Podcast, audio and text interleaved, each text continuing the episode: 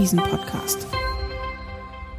Hallo und herzlich willkommen zu einer neuen Folge des Commerzbank Devisen Podcast.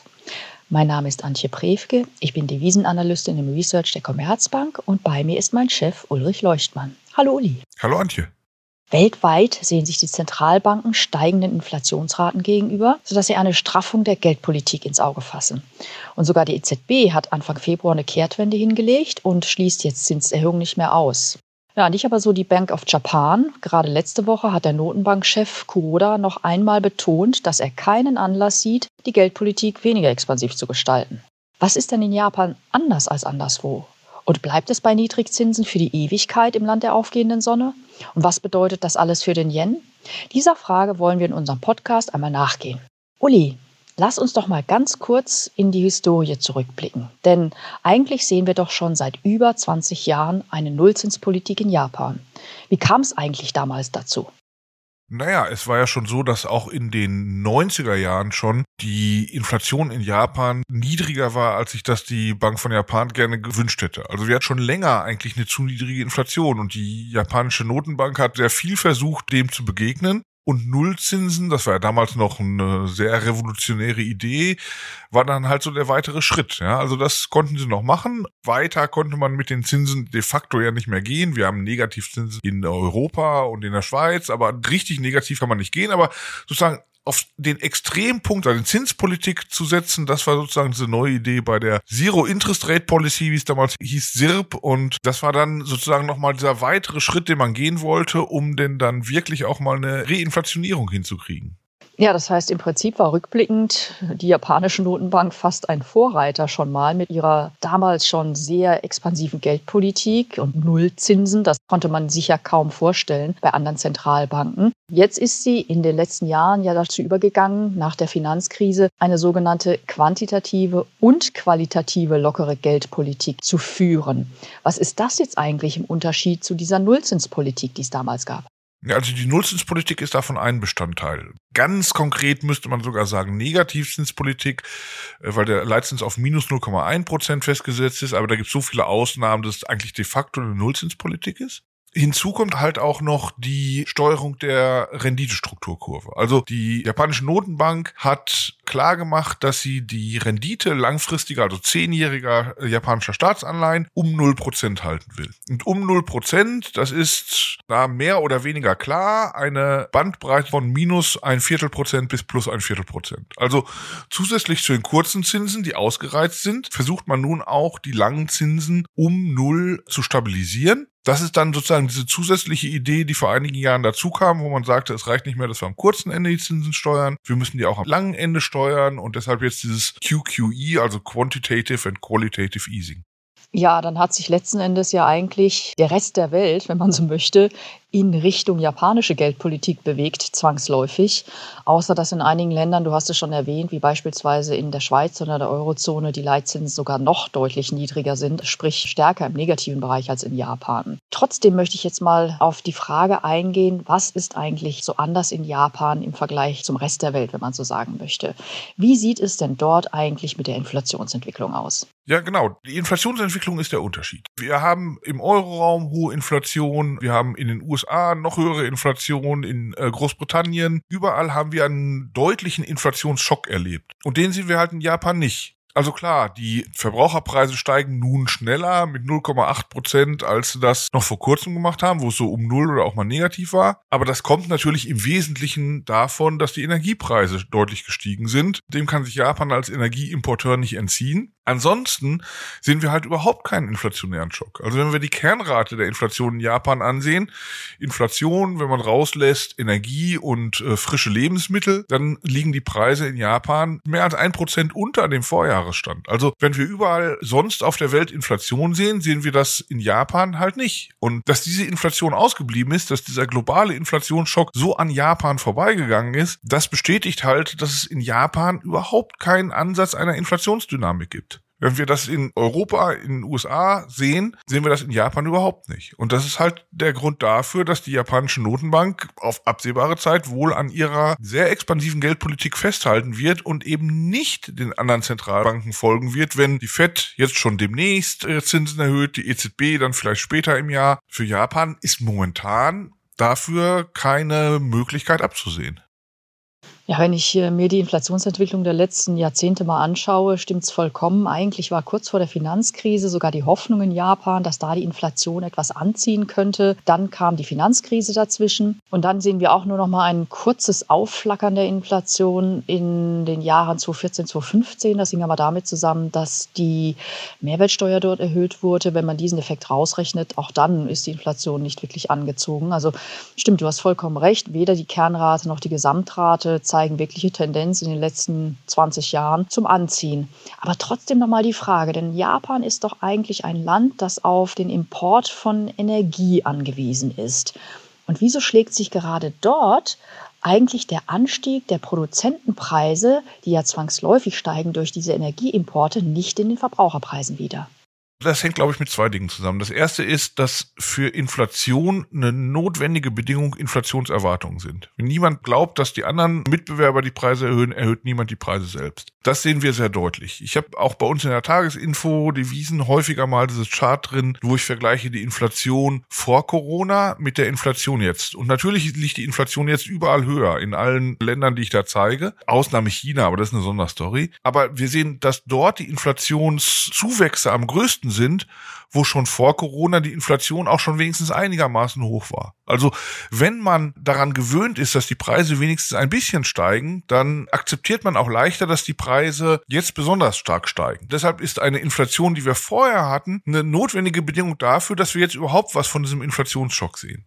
Also Inflationserwartung ist das eine. Und das andere ist, glaube ich, dass wir halt bei den japanischen Konsumenten eine immense Zurückhaltung sehen. Der private Konsum liegt noch weit unter den Niveaus von vor Corona. Das ist in den USA anders. Das ist im Euroraum auch längst nicht so schlimm. Da hat er sich auch wieder deutlich stärker erholt als in Japan. Die japanischen Konsumenten haben eine große Konsumzurückhaltung. Besonders interessant finde ich halt diese Geschichte der dauerhaften Konsumgüter. Wir haben überall in der Welt eigentlich gesehen, dass während dieser Corona-Lockdowns Konsumenten sehr viele dauerhafte Konsumgüter nachgefragt haben. Viel mehr als vor Corona. In Japan ist der Effekt auch da, aber viel geringer. Da kam der Konsum dauerhafter Konsumgüter nie über das Vor-Corona-Niveau, sondern hatte dann gerade mal so ein bisschen sich erholt von diesem immensen Einbruch im Frühjahr 2020. Also selbst bei diesen dauerhaften Konsumgütern, diesem typischen Gut, was Konsumenten während Corona-Lockdowns konsumieren, waren Japaner immens zurückhaltend. Also niedrige Inflationserwartungen plus immense Konsumzurückhaltung, das ist halt ein Umfeld, in dem Preise nicht steigen können. Und weil das so ist und weil da auch nicht absehbar ist, dass sich das in Japan ändert, glaube ich, werden wir halt auch eine Situation erleben, in der dieser Inflationsschub, der die ganze Welt erfasst hat, an Japan fast spurlos vorbeigeht oder wenn man auf die Kerninflationsrate schaut, sogar zu fallenden Preisen führt. Also Inflationsschock weltweit, außer in Japan. Ja, das ist eine gute Erklärung im Prinzip. Auch wenn natürlich die Gründe für diese Zurückhaltung im Konsum nur schwer greifbar sind, das ist möglicherweise, ich möchte mal sagen, ein Japan-eigener Faktor, den wir schlecht beurteilen können. Da möchte ich auch gar nicht groß spekulieren. Nehmen wir es einfach mal als Fakt, dass eben dort die Konsumenten so zurückhaltend sind, dass die Produzenten auch schlecht irgendwelche Preissteigerungen auf die Konsumentenpreise umlegen können und dass deshalb eben einfach auch in Zukunft die Inflation niedriger sein wird und kein Inflationsschock jetzt kommen wird, wie wir es in anderen Ländern haben. Jetzt lass uns doch mal übergehen zum Yen. Was bedeutet denn das alles für den Yen? Ich muss zugeben, ich habe in meiner Karriere im Devisenbereich den Yen nie so richtig verstanden. Das mag damit zusammenhängen, dass die Geldpolitik einfach auch diese Zero Interest Rate Policy, die nachher überging in eine Quantitative and Qualitative Easing, mir nie so die Richtung gegeben hat, wie das vielleicht bei anderen Währungen der Fall war. Jetzt doch einmal die Frage. Die Inflationserwartungen sind, wie du sagst, nicht angestiegen. Das heißt, es rechnet niemand mit Inflation. Andererseits müsste doch rein theoretisch eine niedrige Inflation, das heißt kein oder kaum Kaufkraftverlust, nicht eigentlich positiv für die Währung sein? Ja, an sich schon, aber wir haben halt in den anderen Volkswirtschaften, äh, insbesondere in den USA und teilweise halt auch in Europa, jetzt halt wieder die Hoffnung, dass es wegen der Inflation auch wieder höhere Zinsen gibt. Dass also diese aus der Inflation an sich kommenden negativen Faktoren für die Währung durch die Zentralbanken kompensiert oder sogar überkompensiert werden. Das heißt, wir haben in Europa und in den USA wieder die Chance auf eine aktive Geldpolitik, die Zinsen erhöht und deutlich erhöht, sodass die Inflation dann wieder runterkommt. Und wenn wir in Japan keine Inflation haben, sehen wir auch keine Abkehr von dieser expansiven Geldpolitik. Das heißt also, das ist letztendlich ja dann der stärkere Faktor. Und wir sehen es ja auch, dass die Yen-Wechselkurse in den letzten Jahren und Jahrzehnten immer davon abhängig waren, was im Rest der Welt an Geldpolitik passiert ist. Ja, also wenn im Rest der Welt die Zinsen angezogen haben, war das schlecht für den Yen. Wenn im Rest der Welt man dann auch auf Nullzinspolitik oder Negativzinspolitik übergegangen ist, dann konnte der Yen wieder profitieren, weil dann der Nachteil des Yen wieder ausgepreist werden musste. Jetzt sind wir halt gerade wieder in der Phase, in der Zentralbanken normalisieren. Und ich glaube, das ist halt keine Phase, in der der Yen zulegen kann. Im Gegenteil, ich glaube eher, dass das halt eine Phase ist, in der der Yen tendenziell unter Druck ist. Klar, es gibt immer diese Spekulationen darüber, ob nicht auch die Inflation in Japan kommt und Spekulationen darüber, ob die Bank von Japan nicht mal doch dann wieder zu einer aktiven Geldpolitik übergehen könnte. Das wäre alles positiv. Nur, wie ich erläutert habe, daran glaube ich nicht, weil ich nicht glaube, dass die Inflation kommt, glaube ich auch nicht, dass die Geldpolitik in Japan sich normalisiert. Und äh, wenn dann alle anderen normalisieren und der Markt das dann realisiert, dass in Japan wieder nichts wird, dann ist, glaube ich, wieder halt eine Phase, wo der Yen eher schwächer gehen könnte. Ja, das leuchtet mir definitiv ein, muss ich ganz ehrlich sagen. Das heißt also, im Prinzip haben wir eher einen dauerhaften Belastungsfaktor für den Yen in Zeiten der Normalisierung in anderen Ländern. Ich möchte noch mal ganz kurz auf einen Faktor eingehen, den wir auch oft benennen, das ist sicherer Hafen. Der Yen wird gerne als sicherer Hafen benannt. Erkläre doch noch mal ganz kurz, warum in Zeiten von hoher Risikoaversion der Yen gerne zulegt. Das ist besonders interessant natürlich vor dem Hintergrund der aktuellen Krise in Osteuropa, Russland, Ukraine. Das ist natürlich was, da muss man sagen, eigentlich erscheint es ja unsinnig, dass der Yen gerade sicherer Hafen sein soll. Ja, also die japanische Wirtschaft ist jetzt nicht die dynamischste der Welt. Die ist auch nicht konjunkturunsensitiv wie die schweizerische oder sowas. Also fundamental spricht eigentlich gar nicht so viel dafür, dass der Yen sicherer Hafen sein sollte, finde ich. Aber ich glaube, das kommt halt daher, weil wir in Japan relativ sicher sein können, dass da diese ultralockere Geldpolitik auf immer fortgesetzt wird dann ist es halt so, dass der Yen halt nicht so eine Währung ist wie die üblichen, wo, wenn wir eine Weltrezession haben, alle die Zinsen senken, wie wir das 2020 gesehen haben, und deren Währungen darunter leiden. Weil die Japaner ihre Zinsen nicht weiter senken können, Negativzinsen sind da ausgeschlossen, weil das Bankensystem darunter zu sehr leiden würde.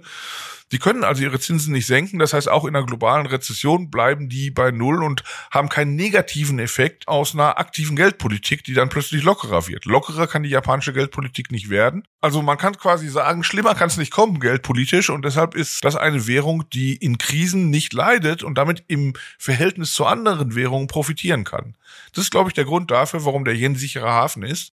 Das ist natürlich eigentlich eine gute Eigenschaft, wa? weil wenn du eine Yen-Position hast, dann wertet der Yen genau dann auf, wenn die meisten deiner anderen Assets negativ performen. Deine Aktien, deine Renten, vielleicht haben die Leute mehr Angst um ihren Arbeitsplatz. Also man hat plötzlich in vielen seiner Finanzassets und seines Humankapital negative Effekte, aber der Yen bringt dir genau in der Zeit dann einen positiven Return. Und deshalb ist das natürlich eine positive Sache. Und das verhindert natürlich, dass wir einen viel zu schwachen Yen sehen. Also diese Versicherungseigenschaft des Yen macht ihn ja attraktiv. Und deshalb glaube ich auch nicht, dass der Yen jetzt massiv abwertet. Denn die Versicherungseigenschaft ist eine, wenn wir wieder in Zukunft mit mehr Rezessionen rechnen müssen, was ja plausibel vielleicht erscheint, dann ist das halt eine Währung, die davor schützt. Und deshalb glaube ich jetzt auch nicht, dass wir einen massiven Absturz des Yen kriegen. Denn du hast quasi immer so ein Sicherheitsnetz, welches verhindert, dass der Yen zu schwach wird, solange er sicherer Hafen bleibt.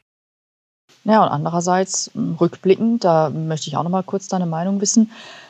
Ja, wir haben Niedrigzinspolitik in Japan seit 20 Jahren oder sogar Negativzinspolitik. Aber so richtig schlecht geht es der Wirtschaft nicht. Natürlich ist sie durch Krisen gelaufen, wie beispielsweise die Finanzkrise, das sind wir alle, oder auch jetzt ähm, die Covid-Krise. Aber rückblickend kann man doch sagen, dass trotz der niedrigen Zinsen die Wirtschaft doch eigentlich sich immer ganz gut gehalten hat. Sprich, das war ja eigentlich gar nicht so negativ grundsätzlich gesagt, dass die Zinsen dort immer so niedrig waren. Oder wie meinst du das? Ja, hm, also ja, finde ich eigentlich auch. Natürlich muss man sagen, also wenn man jetzt ganz lange zurückdenkt, an die 80er beispielsweise, da hatten wir natürlich schon eine Phase, wo die meisten Analysten der Meinung waren, dass Japan auch im Pro-Kopf-BIP die USA überholen kann. Und das ist dann halt plötzlich nicht mehr der Fall gewesen. Und in den 90er Jahren ist Japan in seinem Pro-Kopf-BIP zurückgefallen auf Bereiche so um 70 Prozent des US-Pro-Kopf-BIP. Und da verharren sie halt. Also früher hätte man gedacht, Japan hat mehr Potenzial. Das nutzt es nicht aus. Ob das jetzt an der Nullinflation und Negativinflation liegt oder wieder die Kausalkette ist, da streiten sich die Ökonomen natürlich auch darum. Gut, dass wir uns als FX-Analysten darüber nicht Sorgen machen müssen ich habe schon den Eindruck, dass Japan nicht wirklich die dynamischste Volkswirtschaft der Welt ist. Ich kann mich noch erinnern, als Kind wurde uns Japan in den 80er Jahren immer als Hort der Effizienz und Produktivität vorgestellt. Und mittlerweile ist das ja nicht so. Japan gilt eher als Beispiel für ineffiziente Wirtschaft. Daraus kommt es nicht raus und nur durch Inflation alleine vielleicht auch nicht, aber vielleicht könnte man sich vorstellen, so ein Szenario, in dem es daraus käme, dass dann auch wieder Inflation erzeugen würde, aber das ist letztendlich etwas, wo ich mir so viele Gedanken ehrlich gesagt auch nicht drüber mache, weil das letztendlich für die Wechselkursprognosen nicht relevant ist. Denn ich glaube, Japan wird darin auf absehbare Zeit feststecken, in der Situation, in der es momentan ist. Ob die Ursache wirklich die Inflation ist oder ob es tiefere Ursachen gibt, wie Demografie oder andere strukturelle Eigenschaften, das schwer zu sagen, ist nur nichts, was auf absehbare Zeit sich ändern könnte. Also zusammenfassend lässt sich dann sagen, der Yen ist eher getrieben durch die Geldpolitik außerhalb Japans. In Japan selbst haben wir im Prinzip keinen Inflationsschock und deshalb weiterhin eine expansive Geldpolitik und daher auch keine aktive Geldpolitik im Gegensatz zu anderen Notenbanken. Und wenn dann weltweit normalisiert wird, ist diese wenig aktive, das heißt weiterhin expansive Geldpolitik für den Yen im Prinzip ein dauerhafter Belastungsfaktor was ihn dann noch stützt, ist die Tatsache, dass er als eine Art sicherer Hafen gilt und auch in Krisenzeiten kaum noch jemand damit rechnet, dass die Geldpolitik noch expansiver werden kann. Deswegen sehen wir ihn auf absehbare Zeit eher schwächer tendieren, solange die Normalisierung weltweit stattfindet bei den Geldpolitiken, aber eben nicht abstürzen. Kann man das so zusammenfassen, Uli? Ja, kann man sagen, genau. Ja, vielen Dank für das Gespräch, Uli. Ich denke, ich habe den Yen jetzt besser verstanden als je zuvor. Na, das ist doch super. Wenn Ihnen unser Devisen-Podcast gefallen hat, dann abonnieren Sie ihn doch gerne auf den gängigen Plattformen wie beispielsweise Spotify oder iTunes. Und natürlich nehmen wir auch immer gerne Feedback, Kritik und Anregungen entgegen, die wir in den Show Notes äh, auf der dort angegebenen E-Mail-Adresse dann entgegennehmen. Auch in der kommenden Woche beschäftigen wir uns an dieser Stelle wieder mit einem wichtigen Thema für den Devisenmarkt und bis dahin Ihnen allen, liebe Zuhörerinnen und Zuhörern, eine gute Woche und auf Wiederhören.